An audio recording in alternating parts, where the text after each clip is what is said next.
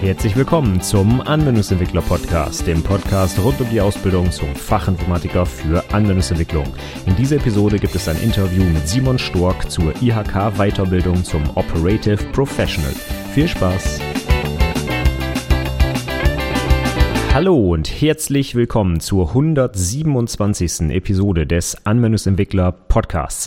Mein Name ist Stefan Macke und heute geht's mal nicht um die Technik, sondern um deine berufliche Zukunft. Was passiert eigentlich, wenn du fertig bist mit der Ausbildung zum Anwendungsentwickler? Wie geht's danach weiter? Studium oder vielleicht doch eher die IHK Weiterbildung? Und das letztere Thema, das wurde hier noch gar nicht behandelt und ich muss sagen, ich bin auch nicht ganz so auf dem Laufenden, wie es da so, ja, was es da für Möglichkeiten gibt seitens der IHKen.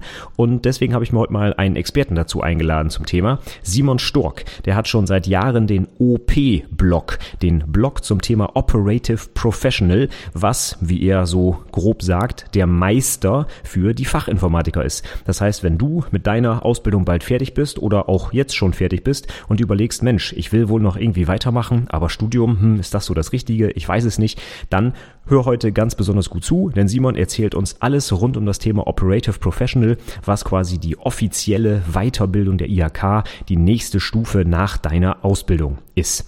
Und er erzählt uns alles, Vor-, Nachteile, warum er das gemacht hat, ähm, was er da gelernt hat, was ihm das gebracht hat, auch zum Beispiel monetär und auch für, sein, äh, für seine Aufstiegschancen und so weiter. Also ich fand das ein ganz, ganz spannendes Interview, deswegen gebe ich mal direkt weiter und wir hören uns am besten direkt von Simon an, was er uns über den Operative Professional so erzählen kann. Viel Spaß! Okay, ja, also schön, Simon, dass du heute da bist und dass wir uns unterhalten können über den Operative Professional, ein Thema, zu dem ich selber gar nicht so viel sagen kann. Deswegen finde ich gut, dass du heute quasi als Experte da bist. Du hast ja auch den passenden Blog zum Thema, den ich auch natürlich schon lange abonniert habe. Doch bevor wir da in das Thema einsteigen, vielleicht erzählst du ganz kurz was zu dir. Wer bist du eigentlich? Äh, was machst du so? Ja, mein Name ist äh, Simon Stork. Ich bin jetzt mittlerweile 35 Jahre alt, frisch verheiratet und äh, komme aus dem schönen Paderborn.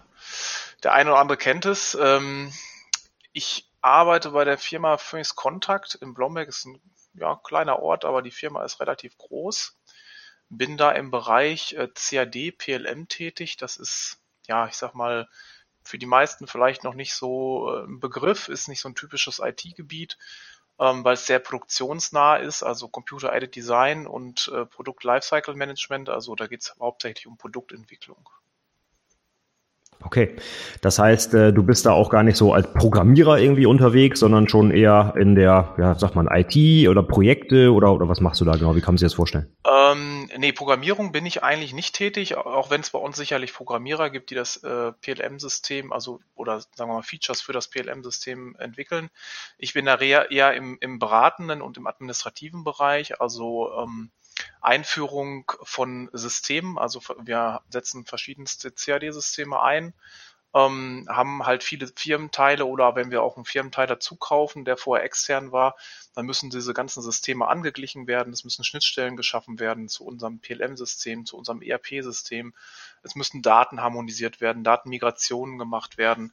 Also im Prinzip ähm, geht es hauptsächlich darum, ein, ähm, ja, einen neuen Unternehmensteil auf unsere Software einzustellen, aber auch fachliche Weiterentwicklung von ähm, Produktlebenszyklus-Prozessen, wie zum Beispiel Einführung von Change Management ähm, oder ähnliche Themen. Ja, das ist so ein bisschen der Schwerpunkt. Das ist ein Teil, ich würde sagen 50-50 technisch, 50 Prozent Projektleitung, ähm, Teilprojektleitung und Requirements Engineering, also Anforderungsaufnahme in dem Bereich, Bewertung und ähm, ja, Empfehlungen geben, wie können wir so einen Unternehmensteil auch angliedern. Wie, wie bist du so zur äh, Informatik gekommen? War das schon immer so dein Traum, Projektleiter zum Beispiel zu werden oder hat sich das so ergeben? Wie, wie ist da die Geschichte dahinter? Also zur IT bin ich sicherlich nicht über die Projektleitergeschichte gekommen. Das war damals noch in weiter Ferne. Ich bin ein Kind der 80er Jahre, 35, also 83 geboren und habe mich immer schon für Technik eigentlich interessiert und hatte schon mit, ich weiß gar nicht, sieben oder acht C64. Ähm, habe da immer gerne dran gespielt und wer, wer in dem Alter spielt, der interessiert sich eventuell auch dann später für andere Dinge. Ähm, das habe ich dann auch ich habe dann so mit 13 angefangen, hatte ich so meinen ersten, äh, oder mein 13 habe ich so einen PC gehabt, ich weiß gar nicht mehr, was es damals genau war. Dann kam so die Anfänge des Internets und was macht man? Man baut Webseiten mit HTML und später auch mit PHP. Habe mich so ein bisschen für Entwicklung interessiert, ähm, bin aber nie so wirklich, ähm, ja, hatte nie den Plan, wirklich ähm, richtiger Programmierer zu werden. Das kam mir damals irgendwie ein bisschen zu monoton vor und wollte immer ganz gerne Systemadministrator sein, also Netzwerke aufbauen, äh, IT-Betreuung äh, machen. Ähm, da, deswegen habe ich auch damals ähm, 2001 die Ausbildung zum, zum Fachinformatiker Systemintegration angefangen, habe ähm, in dem Bereich ja dann mal eine dreijährige Ausbildung gemacht, hab, das hat mir auch Spaß gemacht. Ähm, ich habe dann nochmal mit meiner Ex-Freundin damals zusammen Lehramt studiert habe dann aber festgestellt, nee, die IT ist dann doch irgendwie eher mein Ding und ähm, ja, habe mir einfach einen, einen, Job gesucht und dachte mir aber so, naja, das kann ja auch irgendwie nicht alles sein, nur eine, in Anführungsstrichen nur eine Ausbildung zu machen. Man, man denkt ja auch so ein bisschen äh, zukunftsorientiert. Ähm, ja, da wollte ich gerne noch was anderes machen und in der IT ist es ja in der Regel so, du kannst äh, Zertifikate machen, sei es jetzt Microsoft-Zertifikate oder Cisco-Zertifikate aber die sind halt immer zeitlich begrenzt und das fand ich irgendwie immer ungeschickt, weil die sind sehr teuer und man macht die dann und dann sind die im Prinzip nach ein paar Jahren fast wertlos. Und ähm, ich wollte eine Art Weiterbildung machen, die mich ähm, ja schon auch persönlich und auch fachlich weiterbringt, aber auch jetzt nicht kein Verfallsdatum hat. Und da bin ich so ein bisschen, habe ich so recherchiert und mal geguckt, was kann man so im IT-Bereich machen. Ähm, bin dann ja natürlich auch auf ein Studium gestoßen, ähm, Bachelorstudiengang, den man nur eben beruflich machen kann. Ähm, aber bin dann auch irgendwie auf den, den Operatisch Professional aufmerksam geworden und weil ich damals in der Situation war, dass ich technischer Projektleiter war, dachte ich mir, oh, das wird sich ja sehr gut ergänzen. Ähm, das, was ich jetzt hier ähm, schon mache, auch mal so wirklich so mit fachlich äh, zu unterfüttern, einfach eine gute, eine gute Basis zu haben, weil ich denke, gerade in der Projektleitung, äh, damals bin ich noch bei einer sehr kleinen Firma gewesen, 20 Mann, ähm, da wird das, wird Projektleitung immer so ein bisschen als, ja, das, das macht man schon irgendwie wahrgenommen. Aber ich war damals schon der Meinung, weil einige Projekte auch in der Kommunikation und in der Vorbereitung, gerade auch so in der, in der äh, ganzen ähm, Controlling-Phase nicht so optimal liefen, dass man da vielleicht ein bisschen mehr Fachwissen braucht, um das äh, auch professioneller aufziehen zu können. Und da kam mir der OP äh, damals sehr gelegen. Ich fand das sehr interessant, war zeitlich auch eine super Sache, weil ähm, es ja im Prinzip nur anderthalb Jahre, äh, anderthalb bis zwei Jahre dauert mit einem ähm, Dienstleister, der dich unterstützt. Und du äh, auch die Möglichkeit hast, ähm, das über BAföG zu finanzieren und auch 50 Prozent Erlass zu bekommen. Deswegen war das Thema finanziell auch eine ganz andere Hausnummer als vielleicht ein Bachelor an einer privaten Uni äh, oder Fachhochschule, die ja oft so im Bereich 15.000, 20.000 Euro liegen können. Ne? Ja, und da habe ich das damals angefangen. So bin ich eigentlich zur IT und später auch so zum, zu der Idee gekommen, äh, noch eine, eine Weiterbildung zu machen. Okay, ja, klasse. Da sind wir schon direkt im, äh, mitten im Thema drin quasi. Ähm, das das äh, finde ich ja äh, ganz interessant auf jeden Fall, dass du zwischendurch bei Lehramt studiert hast. Sehr schön. Meine Frau ist auch Lehrerin. Ich weiß, dass das äh, viel Arbeit ist und äh, ich wäre auch lieber wieder zurück in die IT gegangen auf jeden Fall. Aber jetzt hast du den, den OP gemacht, was ich, äh, ja, genau, deswegen wollen wir auch heute drüber sprechen. Vielleicht kannst du einfach mal kurz mit deinen eigenen Worten sagen, was das jetzt ist. Also ich habe schon viel rausgehört. Ähm, es geht irgendwie um Projektleitung und solche Sachen oder gibt es da noch andere Inhalte? Vielleicht, vielleicht erzählst du einfach mal kurz, was, was ist der OP eigentlich?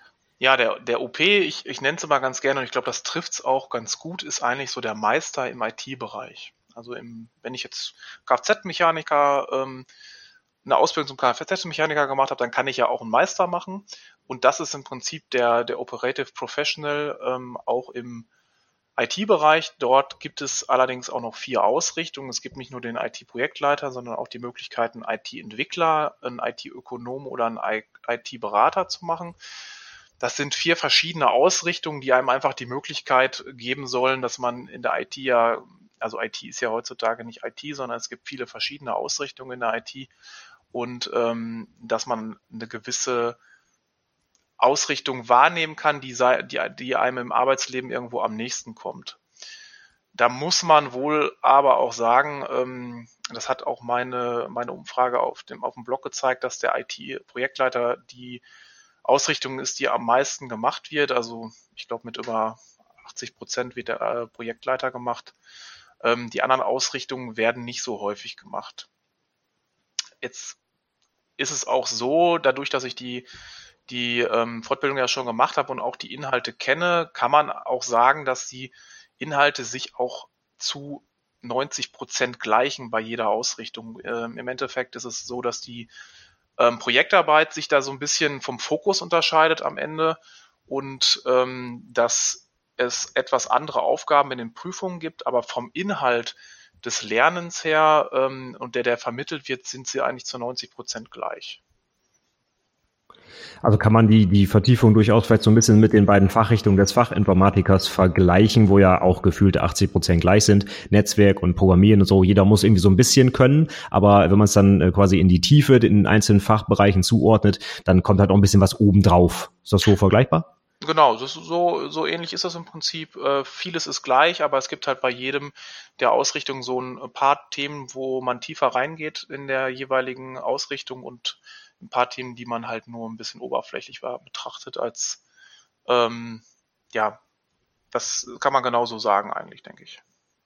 Okay, jetzt hast du es gerade beschrieben so als Meister für die ITler. Ich habe früher immer, als ich noch klein war, gedacht, die Meister, das sind die Leute, die ihr Handwerk ganz besonders gut verstehen. Jetzt habe ich aber letztens zum Beispiel mit meinem Friseur geredet und der hat gesagt, dass er bei seiner Meisterschulung eigentlich gar nichts mehr mit Frisuren gemacht hat, sondern hauptsächlich BWL-Kram und wie führe ich Mitarbeiter und Ausbildung und so weiter.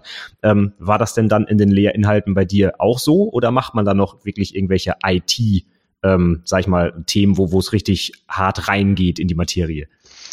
Nee, also man muss sagen, dass der Operative Professional mit IT eigentlich ähm, im Prinzip gar nichts mehr zu tun hat, zumindest nicht mit technischen Inhalten.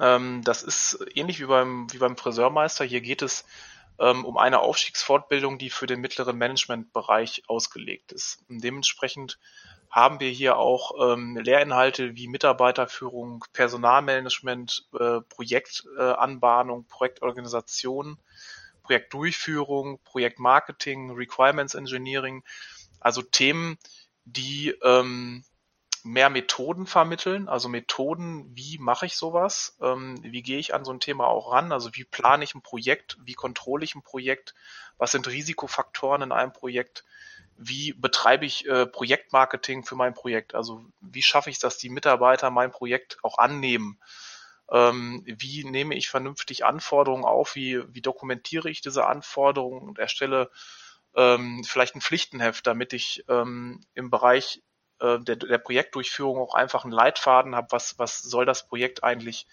ähm, leisten, wo ist der Scope und wo sind, ähm, wo ist der Scope halt nicht, was gehört nicht mit zum Projekt, was ist ausgegrenzt. Das sind ja so typische Themen. Jeder, der schon mal ein IT-Projekt gemacht hat, was ein bisschen größer war, weiß, das sind schwimmende, ähm, ja, schwimmende Linien, über die man schnell drüber kommt.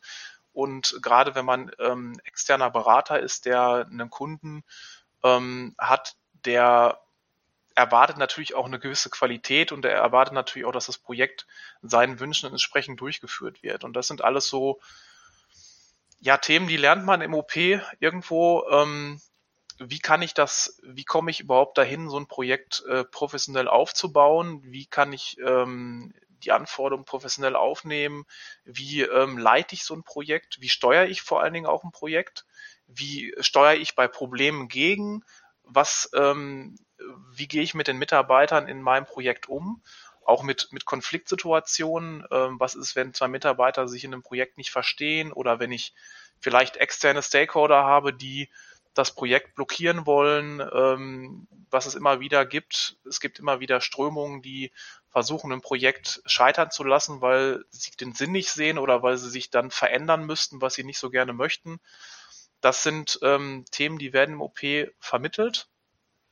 Da werden auch, ähm, ja, zumindest bei meinem äh, Weiterbildungsdienstleister, wo ich das gemacht habe, werden da auch äh, durchaus mal Rollenspiele gemacht, um sowas wirklich ähm, ja auch mal ähm, hautnah zu, zu ähm, erfahren, wie das ist, wenn man wirklich einen Gegner da sitzen hat von so einem Projekt. Wie kann ich argumentativ ähm, denjenigen vielleicht überzeugen? Wie, wie kann ich auf seine, äh, seine Bedenken eingehen? Wie schaffe ich es, so ein Projekt noch erfolgreich zu machen? Das sind ähm, alles Themen, die sind nicht technisch, sondern die sind eher ja zum Teil Soft Skills, zum Teil aber auch wirklich Methodiken, ähm, die nicht weniger wichtig sind. Ja, das ist so der Schwerpunkt des OPs, würde ich sagen. Okay. Und äh, als du dich dafür entschieden hast, war dir das so bewusst? Also hast du dich dafür entschieden, diese Inhalte auch zu vertiefen? Oder bist du da rangegangen wie, oh, ich lerne jetzt nochmal besonders gut, keine Ahnung, programmieren oder sowas? Und wie war es mit den anderen Teilnehmern? Waren die auch alle darüber informiert oder hat der eine oder andere vielleicht gedacht, oh, jetzt gehe ich aber nochmal hardcore in die IT? Ähm, mir war das durchaus bewusst. Ich habe mich darüber äh, vorher informiert und habe auch bei meinem äh, Weiterbildungsdienstleister damals angefragt, so was so die Inhalte sind, was man da so macht. Ähm, und mir war ja von vornherein klar, ich wollte den Projektleiter machen und beim Projektleiter ist es, also für mich war es zumindest relativ klar, dass ich jetzt nicht Hardcore programmieren muss, weil als Projektleiter macht man sowas in der Regel nicht. Ähm, es ist ja, wie ich auch eben schon mal erwähnt habe, eine, eine Fortbildung oder eine Aufstiegsfortbildung, äh, die, das stimmt nicht ganz, Fortbildung ist das falsche Wort, Aufstiegsweiterbildung, muss man sagen, die ähm, schon gezielt auf das mittlere Management ähm, hingeht. Also man soll damit schon Führungsaufgabe ähm, übernehmen und das war auch das, ähm, wo ich damals gerne hin wollte, äh, wo ich gesagt habe, ja, wenn ich mal ein Teamleiter werden möchte oder auch Projektleiter und, und Mitarbeiter führen ähm, will, dann brauche ich ja genau diese Skills. Und klar ist es da auch wichtig, äh, wichtig fachlich irgendwo was ähm, zu können, das äh, ist gar keine Frage. Aber außerhalb dieser Fachlichkeit muss man natürlich auch Erfahrung haben, wie gehe ich mit Mitarbeitern um, wie mache ich Personalmanagement, wie ähm, ja, wie gehe ich das ganze Thema halt an. Ne? Und da wollte ich schon auch hin, das war mir schon klar. Bei den anderen Teilnehmern würde ich sagen, war es das sicherlich zu 80 Prozent. So zwei, drei Leute waren dabei, denen war es, glaube ich, nicht ganz so klar, ähm, was dem ganzen Thema aber am Ende nicht äh, keinen Abbruch getan hat. Die fanden es trotzdem gut. Okay. Gut, ja, das ist ja wichtig. Nicht, dass man irgendwas äh, da anstößt und ist sehr enttäuscht, dass man gar nicht das lernt, was man sich vorgestellt hat. Ja, jetzt hast du gerade äh, schon gesagt, ihr habt sogar Rollenspiele auch gemacht. Finde ich natürlich super cool, gerade so für für äh, Teamsachen. Wie lernt man schlecht aus dem Buch? Das heißt aber, du hast irgendwo vor Ort diese äh, Weiterbildung gemacht und nicht irgendwie online oder so? Ähm, ich habe so ein das sogenannte Blended Learning Konzept ähm, verfolgt bei dem Dienstleister. Das heißt, es ist eine, eine Mischung aus Online-Terminen äh, Online und Präsenzworkshops. Die Mischung fand ich damals ganz, äh, ganz praktisch und zufälligerweise war dieser Dienstleister auch noch nicht allzu weit von mir entfernt. Das war damals auch nochmal ein Ausschlag gegen das Kriterium. Für mich kam ähm, also weil ich meine Persönlichkeit einfach kenne. Ich brauche so ein bisschen den persönlichen Kontakt und ich mag das, wenn man auch vor Ort wirklich konzentriert arbeiten kann. Deswegen habe ich mir gezielt etwas äh, ausgesucht, wo auch Präsenztage dabei sind. Das war ähm, damals einmal in der Woche hatten wir drei Stunden eine Art Vorlesung mit einem äh, Tutor, der äh, mit einem Dozenten, der uns im Prinzip ähm, über Folien und auch Aufgabenstellungen ähm, Themen vermittelt hat. Und in den Präsenztagen, die waren dann alle sechs bis acht Wochen, zwei Tage Vollzeit, also freitags und samstags war das immer. Ähm, dort haben wir wirklich die Themen nochmal vertieft, haben dann auch ähm, Aufgaben zu den Themen gelöst, haben auch, was ganz, ganz wichtig war, alles immer präsentieren müssen. Also es war nicht so, dass wir da still äh, gesessen haben, es war immer Gruppenarbeit und jeder musste präsentieren. Ähm, alles wurde entweder in PowerPoint oder an einem Flipchart oder äh, auf einem Overhead-Projektor präsentiert, ist natürlich so ein bisschen, merkt man schon, äh, didaktisch so ein bisschen der, der Medienwechsel war ganz wichtig, dass man halt sich vorbereitet auf die Prüfung, denn auch dort äh, muss man eine Präsentation halten über eine halbe Stunde und anschließendes Fachgespräch ähm, mitmachen, sowie ähm, die Vorbereitung auf die Prüfung für den Ausbilderschein. Auch da muss man was präsentieren. Und da muss man natürlich eine gewisse Sicherheit haben und es, oder man muss es auf jeden Fall schon mal gemacht haben. Und des Weiteren ist es natürlich als Projektleiter auch unabdingbar, ähm, Präsentationen vor vielen Leuten zu halten. Also es ist eigentlich das tägliche Brot, ähm, vor der Geschäftsführung oder vom Kunden ähm, Ergebnispräsentationen zu machen oder zumindest Zwischenstände zu präsentieren. Und da muss man natürlich eine gewisse Sicherheit auch äh, haben und darf da jetzt nicht so stehen wie ein kleiner Schuljunge, der noch nie vorne was präsentiert hat, ähm, Selbstbewusstsein ist da schon eigentlich Pflicht, würde ich sagen.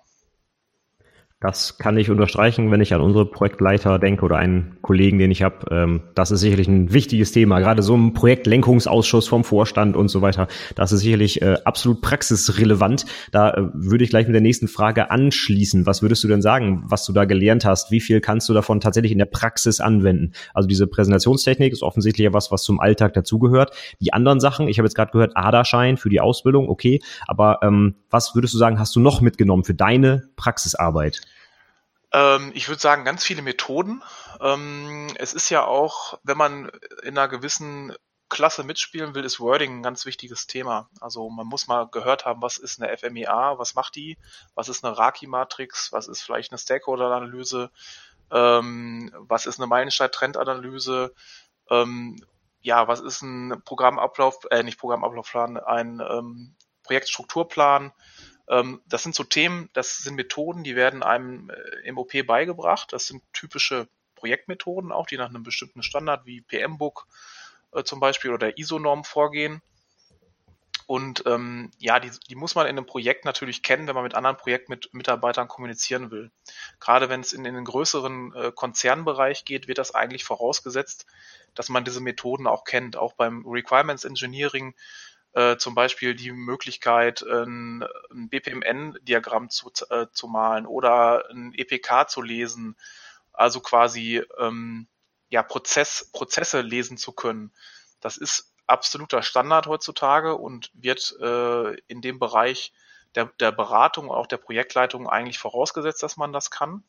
In der Regel wird auch vorausgesetzt, dass man irgendwie ähm, noch ein Prinz-Zertifikat hat oder vielleicht im Bereich von ITIL sich im äh, den Bereich der, des Projektmanagements weiterentwickelt hat oder weitergebildet hat. Das sind so Themen, die kann man, die kann man da auch mitmachen. Das wurde uns damals auch angeboten. Wir konnten auch ein, ein Prinz 2 Zertifikat äh, noch mitmachen, haben wir damals allerdings aus zeitlichen Gründen nicht ganz geschafft. Ärgert mich heute ein bisschen, aber haben wir irgendwie nicht hinbekommen.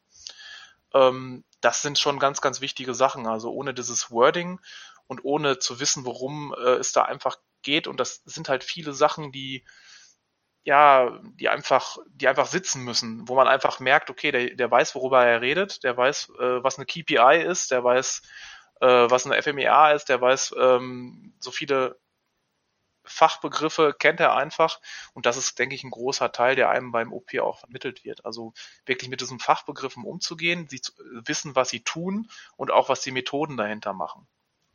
Und die sind aus meiner Erfahrung bei fast jeder Firma äh, in immer abgewandelter Form. Der eine hat die FMEA so, der andere hat sie so. Ähm, oder der andere, einer hat die Raki-Matrix ein bisschen anders, aber im Grunde sind die alle gleich. Mhm. Jetzt hast du tatsächlich schon viele äh, Abkürzungen reingeschmissen. Kann man sich da vorstellen, dass so eine Klausur oder Prüfung, schriftliche Prüfung gibt es ja wahrscheinlich auch am Ende. Sieht die dann auch so aus? Hier erläutern Sie doch mal äh, die Methode XY oder werden da so Fachbegriffe abgefragt oder wie kann man sich die Prüfung am Ende vorstellen? Nee, also das ähm, ist nicht rein die Abfrage der, ähm, ja, der Methoden. Das wäre, glaube ich, auch ein bisschen einfach. Ähm, da geht es eher um, um ähm, Fragestellungen. Also da geht es darum, Sie bahnen zum Beispiel gerade ein Projekt mit der Firma XYZ an und der Prozess ähm, des, ich weiß nicht, äh, Einkaufs von irgendwelchen Waren äh, soll demnächst über eine Schnittstelle, eine automatisierte Schnittstelle zwischen CRM und ERP ähm, gelöst werden. Wie ähm, würde sich so ein Prozess darstellen? Stellen Sie ihn bitte visuell in einem EPK dar zum Beispiel. Also da muss man schon ein bisschen mehr mehr Gehirnschmalz reinstecken, also muss es auch geübt haben vor allen Dingen, das ist wichtig, also die, die Notation von so einem EPK oder einem BPMN Modell, ähm, das, das muss man schon können. Man muss auch verstanden haben, wie die Entscheidungsbäume da ablaufen ähm, und wie sich das ganze Thema zusammensetzt. Das muss man schon ein paar Mal gemacht haben, bevor man das, also ich sag mal, wer Requirements Engineering im Bereich des Prozess, äh, der Prozesse macht, also Prozessaufnahmen macht, der weiß, dass es da nicht nur auf ähm, die Richtigkeit ähm, ja, der, der Syntax der Sprache ankommt, sondern so ein Prozess kann man natürlich beliebig kompliziert, aber auch beliebig einfach machen. Das Wichtige bei so einem Prozess ist natürlich, ihn so gut lesbar zu machen, dass auch ein anderer ihn versteht. Ähm, und ich denke, da besteht natürlich bei, zumindest bei dem Teil die Schwierigkeit. Dann gibt's äh, andere Fragestellungen. Es wird quasi, es gibt so eine, so eine Aufgabe, die umfasst dann mehrere Teilbereiche. Es gibt aber so eine Situation, die beschreibt dann, naja, nach dem Aufnahmen des Prozesses vielleicht, Sie wollen ein Projekt anbahnen und müssen das Projektbudget kalkulieren. Bitte erläutern Sie, welche Einflussfaktoren in so einem Projekt ähm, alle gegeben werden und wie Sie die ähm, bewerten. Das wäre das wäre so nächste nächste Aufgabenstellung. Ähm, danach kann man zum Beispiel, äh, bitte planen Sie die Projektphasen. Welche Projektphasen sehen Sie? Äh, zeichnen, stellen Sie diese visuell in einem Programm ab, äh, nicht Programmablaufplan, schon wieder sage ich das, ähm, in einem ähm, Projektablauf, äh, Projektstrukturplan dar. Ne, das ist, das wäre so ein Thema.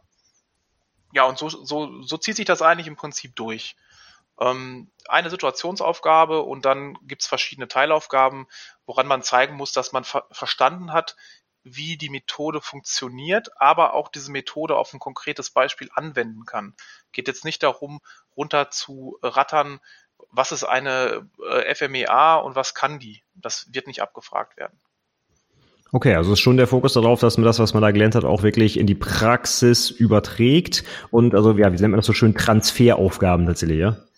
Äh, das ist definitiv so. Ähm, das, so ist eigentlich auch die ganze Fortbildung aufgebaut. Hier geht es wenig darum, ähm, stumpf äh, irgendwelche ähm, ja irgendwelche auswendig gelernten Themen runterzurattern, sondern wirklich das das was gelernt wurde an Methodik auch äh, auf konkrete Beispiele anzuwenden. Ich sag mal die die also die Prüfung besteht ja nicht nur aus diesem schriftlichen Teil, sondern auch aus dem Teil ähm, der, ähm, der Projektdokumentation und da geht es auch um ein konkretes Projekt, welches man dokumentieren soll.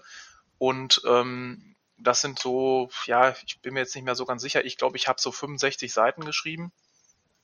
Ähm, also es ist schon, schon wirklich ein komplexeres Projekt, was man in vielen Facetten beschreibt, mit natürlich ein paar gesetzten Schwerpunkten von der IAK, die sie halt ein bisschen genauer herausgearbeitet sehen wollen. Ähm, aber da geht es schon wirklich äh, darum, sowas in der Praxis auch umzusetzen, damit die auch sehen, okay, es ist ja jetzt hier nicht nur ein Fünf-Tage-Workshop, wo man jetzt mal grob ein paar Begriffe lernt und äh, die irgendwie in den Raum werfen kann, sondern dass man das auch wirklich anwenden kann, verstanden hat, wie die Anwendung auch genau funktioniert, weil das hört sich manchmal einfacher an, als es dann doch wirklich ist.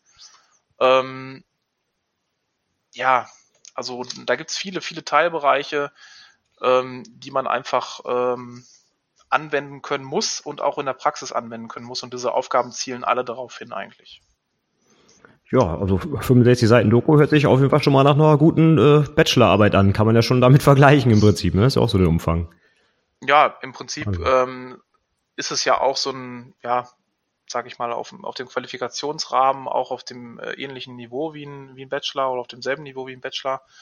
Äh, auch wenn es beim OP hier sicherlich ähm, um einen, sich um einen IHK-Abschluss handelt und der Bachelor ein akademischer Abschluss ist und es einfach zwei verschiedene Welten sind. Ich vergleiche das immer ganz gerne mit einem Diplom und einem Magister. Es ist natürlich beides ein, ein akademischer Abschluss, aber es ist nicht das gleiche. Und ja, da ist natürlich der OP ähm, angelehnt auch an, an einem Umfang eines Bachelors, weil es ähm, die, die Qualifikation ähm, auf demselben Niveau darstellen soll, ja. Ja, sind wir schon halb in der Diskussion, Vergleich Bachelor und Operative Professional. Vielleicht nochmal ganz kurz, du hast gerade, glaube ich, nebenbei mal erwähnt, anderthalb Jahre hat der bei dir gedauert, richtig? Ja, bei mir hat er ein bisschen länger gedauert. Ich habe zwei Jahre gebraucht, weil man ein Jahr lang für die, ähm, für die Projektdokumentation Zeit hat. Äh, normalerweise macht man das im ersten halben Jahr. Ich hatte damals ähm, privat viel um die Ohren, bin umgezogen und so weiter. Da habe ich das im ersten halben Jahr nicht geschafft und habe das auf zweite halbe Jahr geschoben und bin dadurch auf zwei Jahren äh, gelandet. Ähm, aber man kann das auch in anderthalb Jahren schaffen, ja. Ein Jahr hat man Zeit für die Projektdokumentation. Das ist ja cool. Genau, wenn man das äh, vollkommen ausnutzt, ähm, also wenn man von der ersten Anmeldefrist und von dem ersten Gespräch bei der IAK ähm, sozusagen, da kriegt man seine Schwerpunkte genannt, dann hat man ein Jahr lang Zeit, diese Projektdokumentation, es gibt zwei Termine quasi, alle halbe Jahre. Man hat zweimal Zeit, die einzureichen. Ähm, genau, und dann, ich habe sie quasi beim zweiten Termin dann eingereicht, ähm, weil ich im ersten bis zum ersten Termin ähm, einfach keine Zeit hatte, wirklich mich damit auseinanderzusetzen und ja, wie eben schon erwähnt, 65 Seiten sind halt auch kein Pappenstiel, die man mal eben so äh, in zwei Tagen runterschreibt, sondern da muss man schon ein bisschen Recherche betreiben, auch das Thema sauber, sauber aufarbeiten und äh, ja auch schon durchaus ganz schön Gehirnschmalz reinstecken, damit da was Anständiges bei rauskommt, ja. Auf jeden Fall. Ja, und wenn es auch noch irgendwie an ein echtes Projekt vielleicht aus dem Unternehmen angelehnt ist, ich meine, die laufen ja vielleicht auch nicht mal irgendwie so äh, jeden Tag irgendwie um die Ecke.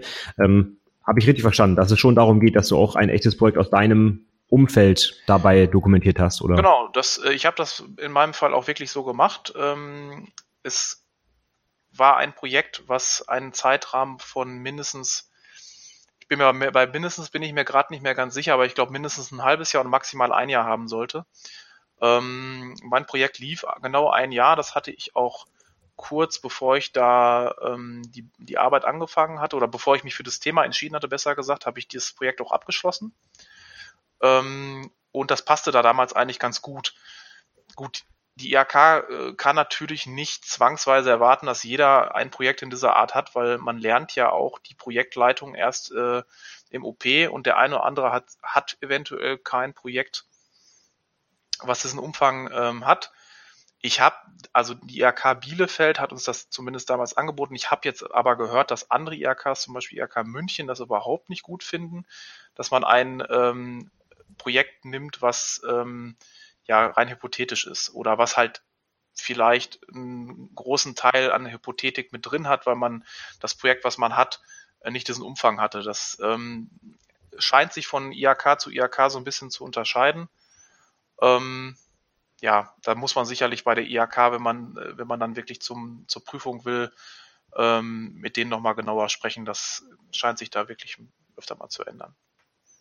Okay. Ja, ist ja nichts Neues, dass die IAK in Deutschland irgendwie alle ihr eigenes Ding drehen. Warum soll das hier auch anders sein? Ja, ist schön zu hören. Ne? Jetzt hast du was zur Dauer gerade erzählt. Eine Frage hätte ich jetzt noch ähm, zu den Kosten. Hast du, glaube ich, mal ganz kurz was angerissen. Gibt es da irgendwie eine Hausnummer, wo man sagt, der OP kostet immer X oder hängt das von dem Anbieter ab oder wie lange man dauert, braucht dafür oder wie ist das geregelt? Ähm, ja, grundsätzlich ist es ja so, dass man, dass der OP an sich ähm, nur diese Prüfung darstellt. Also man kann theoretisch sich den OP auch im Eigenstudium ähm, irgendwie aneignen, ist aber nicht ganz einfach. Würde ich persönlich auch nicht empfehlen, zumindest nicht, wenn man eine gute Note haben will, weil die ja, Bildungsträger in der Regel genau wissen, was die, IAK, was die IAKs aktuell für Schwerpunkte haben, wo die besonderen Wert drauf legen, was man äh, was man tun sollte, was man lassen sollte. Das äh, kennt man auch sicherlich von den Fachinformatikerprüfungen schon. Die IAK bringt auch ganz gerne mal Komplexität, zumindest im OP, durch Fragestellung rein. Ja, das heißt, ähm, die Fragen sind nicht unbedingt immer sehr klar formuliert und anhand der Frage hat man schon eine gewisse Komplexität. Und ich glaube, das lernt man im Eigenstudium sehr schwer. Das kann man mit einem, mit einem äh, Weiterbildungs- äh, Dienstleister, der einem da so ein bisschen zur Seite steht, ganz gut meistern. Ich habe damals, ich, bin, ich glaube, damals hat das insgesamt für mich äh, mit Prüfungsgebühr und allem drum und dran 5.900 Euro gekostet.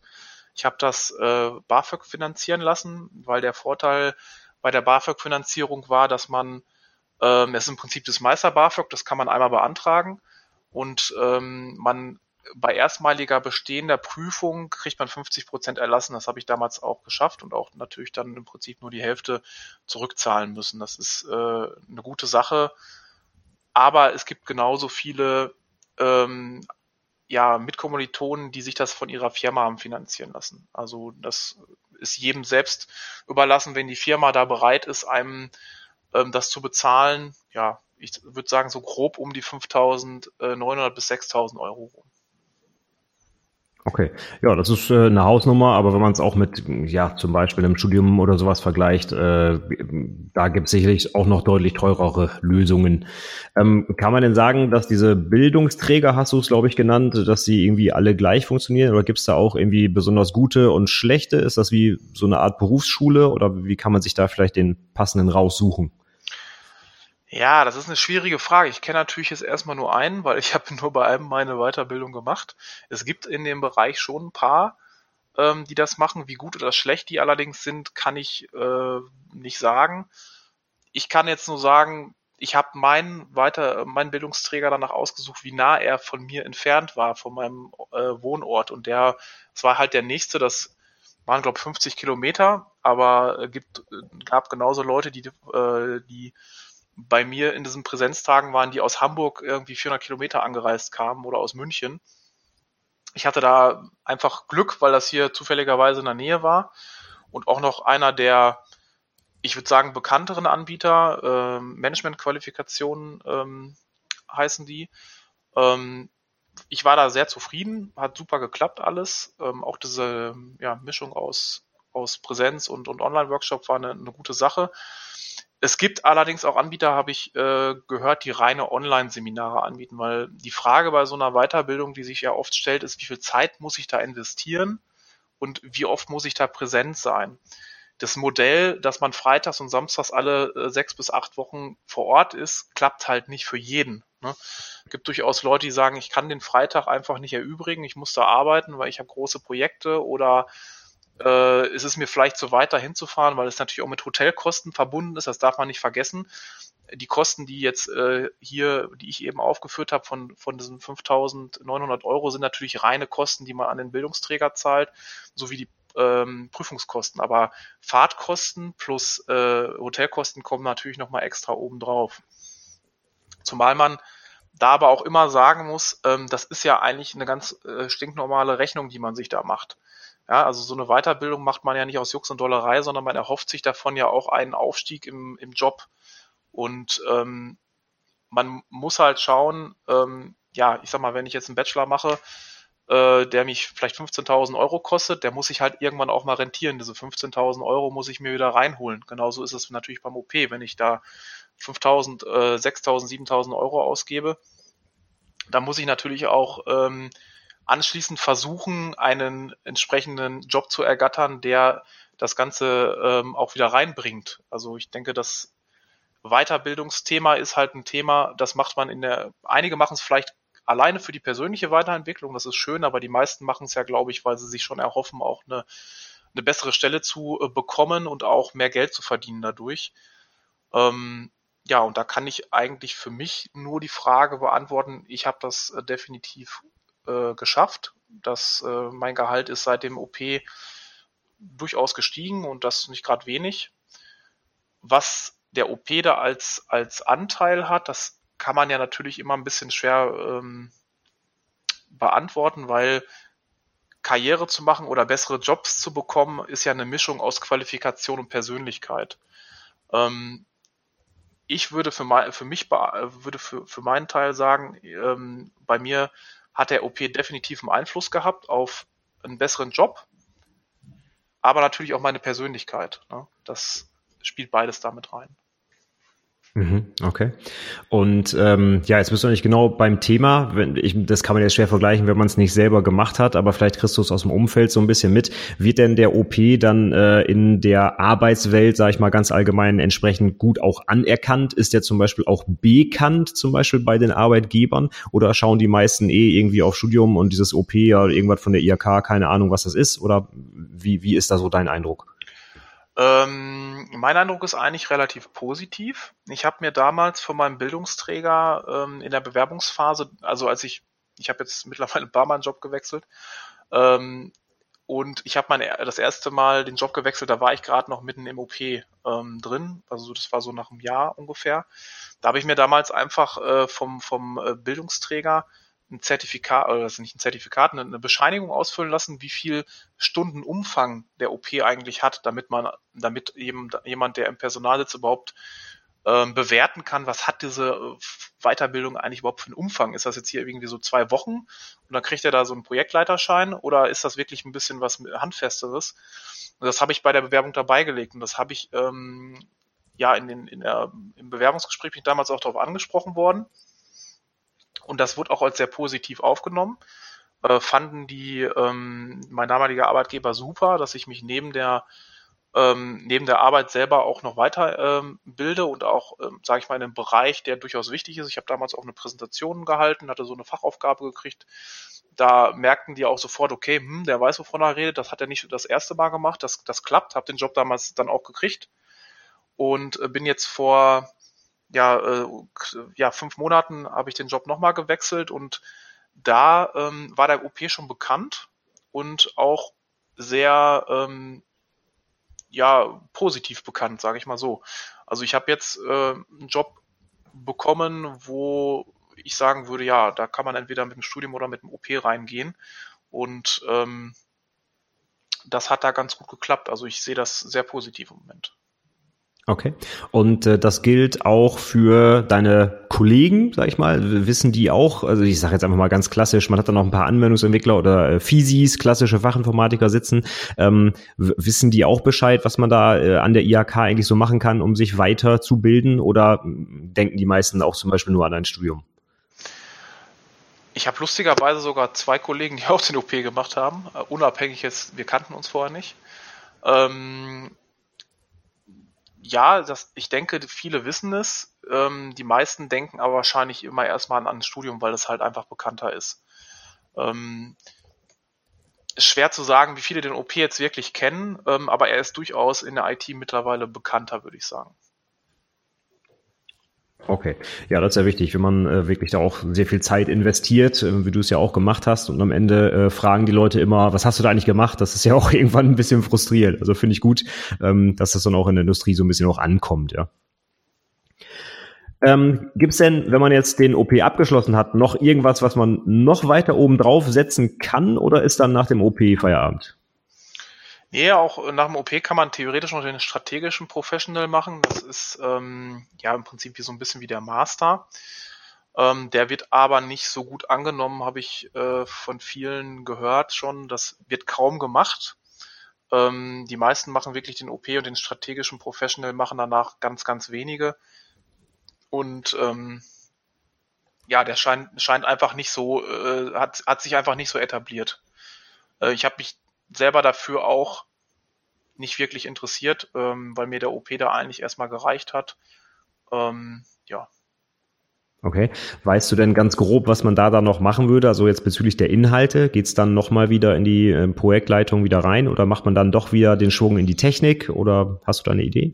Nee, also Technik wird's definitiv nicht sein. Ich kenne die genauen Inhalte ehrlich gesagt nicht, äh, weil es schwer ist, über den strategischen Professional wirklich was rauszufinden. Da gibt's kaum Informationen im Internet. Das, was ich weiß, ist, dass er halt für die äh, höhere Management-Ebene äh, ausbilden soll. Also das, was der OP so im mittleren Management macht, soll der strategische Professional so eher im, im oberen Management sein. Aber welche Inhalte jetzt genau gemacht werden, kann ich leider nicht sagen. Okay, ist kein Problem.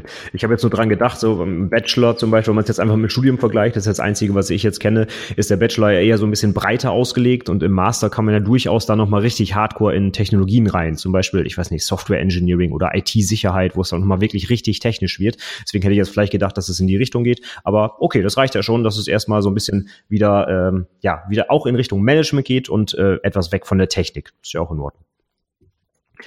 Ähm, Kannst du denn ganz allgemein so ein bisschen was dazu sagen? Vielleicht nochmal zu, zu deiner eigenen äh, Motivation, auch den OP zu machen und äh, nicht das Studium. Kannst du da so ein paar allgemeine Sachen aufführen, warum du dich für den OP entschieden hast und zum Beispiel nicht für ein Studium? Warum kam das für dich nicht in Frage? Ähm, das kam durchaus für mich in Frage, aber äh, wie das immer so ist, ähm, wenn man schon in der Arbeitswelt steckt, hat das natürlich ein bisschen was auch mit Aufwand zu tun. Ähm, ich habe mir damals ja, Studien oder, oder einen Bachelorstudiengang gab es ähm, erstmal mit einer längeren Laufzeit nur. Also die meisten äh, Studiengänge im Bereich des Bachelors, die halt nebenberuflich gemacht werden, dauern irgendwie so zwischen vier und fünf Jahre irgendwo. Das habe ich als sehr lang empfunden und habe gedacht, na ja, da lernt man dann auch wieder viel Grundlagen, die mich auch jetzt im Prinzip erstmal gar nicht groß weiterbringen. Ähm, von der Grundidee her, sondern ähm, ich, ich wollte schon mehr mich für den Bereich qualifizieren, in dem ich gearbeitet habe. Und ähm, ja, der Bachelor ist, ist sicherlich auf dem Papier eine, eine, eine gute Qualifikation und zeigt auch, dass man sich irgendwie Inhalte selbst aneignen kann, dass man irgendwie akademisch arbeiten kann, dass man äh, auch, je nachdem, was man für einen Bachelor macht, auch äh, verschiedene Fächer gut kann. Vielleicht hat man Mathe bestanden, hat BWL bestanden, wenn man äh, Wirtschaftsinformatik macht solche Themen. Aber das hat mich damals so ein bisschen abgeschreckt, weil es mir zu lang war. Ähm, jeder kennt das. Ähm, die Motivation spielt bei so einer, so einer Fortbildung oder so einer Weiterbildung eine große Rolle. Und umso länger der, äh, der Zeitraum ist ähm, von so einer Weiterbildung oder von einem Studium, umso höher ist auch die Wahrscheinlichkeit, dass man nicht dranbleibt. Und da das meine erste nebenberufliche Weiterbildung war, dachte ich 1,5 Jahre oder anderthalb Jahre, das ist eine gute Zeit, das hältst du auf jeden Fall durch. Und auch im OP muss ich sagen, geht es wie überall, auch da hat man mal seinen Hänger gehabt. Äh, es ist halt anderthalb Jahre sind halt anderthalb Jahre und da jede Woche wirklich am Ball zu bleiben, ist auch da nicht einfach. Ähm, ich habe mich da einfach persönlich fachlich für entschieden und ich glaube auch von der Länge kam mir das ein bisschen entgegen. Wenn ich jetzt nochmal in der Situation wäre, dass ich vielleicht Anfang 20 wäre und müsste mich beruflich entscheiden, ja, dann würde ich wahrscheinlich einen Bachelorstudiengang anstreben, aber nebenberuflich fand ich das eine gute Sache. Okay, ja, da würde ich jetzt einfach mal meine Einschätzung dazugeben. Also ich kann das äh, absolut nachvollziehen. Ich habe auch einen Kollegen zum Beispiel, der auch äh, als, als fertiger Anwendungsentwickler wirklich komplett nebenberuflich einen Bachelor gemacht hat. Der hat auch fünf Jahre gebraucht. Das finde ich echt sehr lang. Also Hut ab, wenn man das durchhält. Ähm, und du hast natürlich auch recht, so was man dann im Bachelor macht, gerade wenn man schon eine, zum Beispiel jetzt in diesem Fall einen Anwendungsentwickler vorher gemacht hat, da wiederholt sich einfach sehr viel. Ne? Die 37. Einführung in Java, so das kann man sich dann auch irgendwann schenken. Da, da nimmt man nichts Neues mehr mit. Ja? Und äh, wenn du zum Beispiel gerade auch das Ziel hast, hast, in Projektleitung, Projektmanagement zu gehen, ich glaube, da lernt man im Bachelor so gut wie gar nichts, weil das sind ja wirklich die absoluten Grundlagen, die man da erstmal vermittelt bekommt. Also ich glaube, es hört sich für mich so an, gerade wenn man das so anstrebt, ich, Management und vielleicht auch konkret das Ziel, Projektleiter zu werden oder das zu vertiefen, ist der OP tatsächlich die bessere Wahl als so ein völlig grundlegendes Bachelorstudium, wo man erstmal wieder bei, bei Null eigentlich anfängt. Ja? Denn im Prinzip hat man ja schon die dreijährige Ausbildung. Also warum jetzt nochmal wieder ganz von vorne die Grundlagen lernen? Das, das ist schon nachvollziehbar. Ja? Ja, das, das sehe ich ähnlich und ich glaube auch, dass die Wirtschaft immer mehr erkennt, dass ähm, es auch Alternativen zum Bachelorstudium gibt oder generell zum Studium gibt, dass auch ähm, ja, Leute in, in, in Führungspositionen oder auch in Projektleiterpositionen kommen können, die sich fachlich einfach ähm, hochgearbeitet haben, auch vielleicht durch sowas wie ein OP und eine, eine solide Ausbildung. Denn ähm, Fachwissen im, im, im Bereich der IT oder auch im Bereich äh, fachspezifischer IT, wie jetzt in meinem Bereich ist PLM, CAD, ist, ist einfach ein Thema, was nicht so ähm, ja, was nicht so alltäglich ist, wo, nicht, wo es auch gar nicht so viele Fachkräfte eigentlich gibt, ähm, wo auch aus meiner Sicht zumindest hier im Bereich OWL äh, durchaus ein Mangel besteht. Ähm, da denken die Firmen momentan auch, glaube ich, stark um. Gerade die größeren Konzerne ähm, legen da jetzt gar nicht mehr so einen extremen Wert drauf. Das war aus meiner Sicht vor fünf Jahren noch anders. Also da war für jede Stelle eigentlich fast mindestens ein Bachelor gefordert, auch wenn es eigentlich typische Stellen für Fachinformatiker waren. Ja, das ist natürlich auch schwierig. Äh, da hat man so eine Konkurrenzsituation. Man ist eigentlich ein super ausgebildeter, zum Beispiel jetzt Programmierer, da rede ich ja jetzt immer nur von, und muss sich dann irgendwie gegen einen Bachelor durchsetzen, der vielleicht im Laufe seines Studiums sogar noch weniger programmiert hat als man selbst in der Ausbildung. Aber allein, weil halt der Abschluss auf dem Papier halt mehr ist, ja, wenn man dann halt noch so ein äh, Unternehmen hat, was darauf sehr viel Wert legt, ist natürlich auch hart dann, ja. Genau. Ähm, Okay, ich höre also jetzt mal raus, dass du sehr zufrieden bist, dass du den OP gemacht hast, äh, dass er dir auch wohl sowohl, ich sage mal monetär, aber auch für deine Persönlichkeitsentwicklung was gebracht hat. Und ähm, kannst du jetzt so zusammenfassend sagen, Mensch, den mache ich nochmal, äh, wenn ich die Chance hätte? Wenn ich nochmal in der, in der Situation wäre, mich zu entscheiden, ja, dann würde ich eine sicherlich nochmal machen. Ähm, ich habe es nicht bereut und kann auch sagen, dass ähm, da, dass ich glaube, dass er für die für die Zeit, also für diese anderthalb Jahre, für, die man für ihn braucht, plus vielleicht ungefähr diese 6.000 Euro, er sich definitiv monetär sowie persönlich rentiert hat. Also das habe ich ähm, auf keinen Fall bereut. Okay, klasse. Ja, das hört sich sehr gut an. Ähm, Hast du noch irgendwelche Themen, die wir jetzt noch nicht angesprochen haben? Das war jetzt für mich so ein bisschen so die Fazitfrage ganz am Ende. Haben wir noch irgendwas vergessen rund um den OP, wo wir noch mal einmal drüber schnacken müssten? Hm, ich glaube eigentlich nicht. Ich denke, dass das Wichtigste für die meisten Zuhörer wird sicherlich sein, wie ist die Anerkennung so in der Wirtschaft? Also, was bringt mir der OP wirklich? Ist er anerkannt genug? Weil das ist auch so ein bisschen das, was vielleicht in den ein oder anderen Internetforen ein bisschen kontrovers diskutiert wird. Ähm, ist es ein Abschluss, der überhaupt was bringt oder ist es das nicht? Und ich denke, die Fragen haben wir ganz gut beantwortet. Okay. Sehr gut. Okay. Ja, das äh, finde ich super. Also ich glaube, ich persönlich habe auch einen super Eindruck jetzt bekommen, was der OP ist und was man damit machen kann. Ich finde es für mich persönlich auch wichtig. Ich äh, muss meinen Azubis, die ich ausbilde, auch immer so ein bisschen so eine, so eine Hilfestellung geben, was sie machen wollen. Die meisten sagen auch einfach, aus dem Bauch heraus, weil es jeder macht, ja, ich mache jetzt noch einen Bachelor, ja. Aber äh, ich finde, das ist ein, ein, guter Hinweis, dass es den OP gibt und äh, auch mit gutem Grund. Und von daher nehme ich das einfach mal mit so ins, ins Portfolio, dass man mal drüber nachdenkt, auf jeden Fall, was man vielleicht nach einer Ausbildung machen kann, ja. Eine Sache hätte ich noch, äh, die fällt mir gerade ein. Die ist vielleicht auch äh, im Hinblick darauf gar nicht so interessant. Ähm, Habe ich in meinem Blog auch schon mal drüber geschrieben. Der OP, ähm, ähm, ja, es soll die Möglichkeit geben, einen verkürzten Bachelor nach dem OP zu machen, und zwar mit der offenen Hochschule äh, in Hameln. Das ist ab 2019 ist der erste Studiengang so, ähm, durch. Also es ist so ein Erprobungsstudiengang der muss ja auch akkreditiert werden. Ähm, und ab 2019 soll es offiziell möglich sein, da den Bachelor in anderthalb Jahren nachzuholen. Ist zwar kein Bachelor of Science, sondern ähm, Jetzt bin ich mir nicht ganz sicher. Bachelor of Art, glaube ich.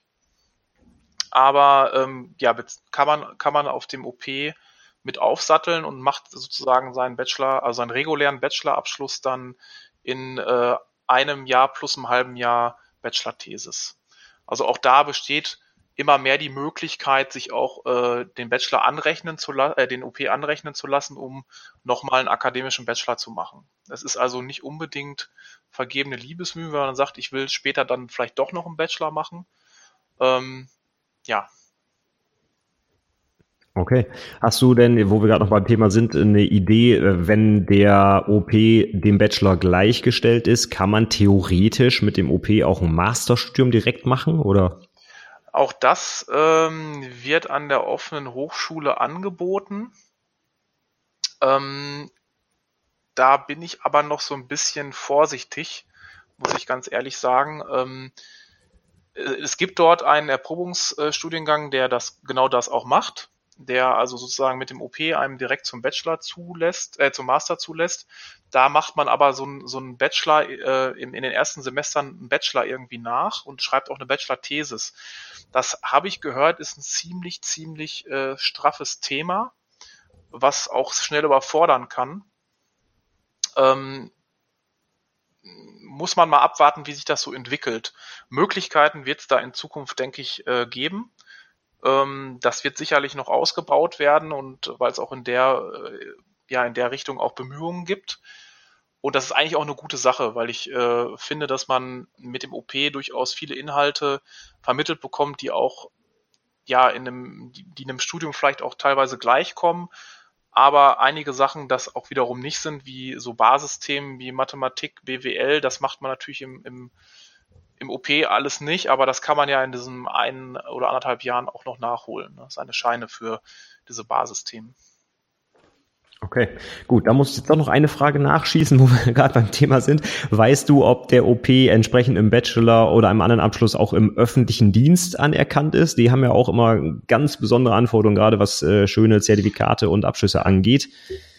Ähm, das letzte, was ich gehört habe, das ist aber Stand 2017, da war es definitiv so, dass der OP im öffentlichen Dienst nicht zum höheren Dienst äh, befähigt. Das ist ja so ein bisschen die Frage. Ähm, da haben ja alle die im öffentlichen Dienst arbeiten, mal so ein bisschen das Problem mit der Eingruppierung, denn nur mit einem Studium kommt man in eine gewisse Eingruppierung und der OP befähigt aktuell noch nicht dazu. Okay. Ja, dann äh, würde ich sagen, wenn von deiner Seite aus nichts mehr offen ist, dann äh, haben wir, glaube ich, alles behagt, was ich mir auch so ausgedacht habe, so rund um den OP. Ja, schön. Ich hätte jetzt nichts mehr. Dann wäre jetzt eigentlich nur noch die Frage, du bist jetzt unser OP-Experte, wenn man jetzt konkrete Fragen noch an dich hat, äh, wo findet man dich denn online?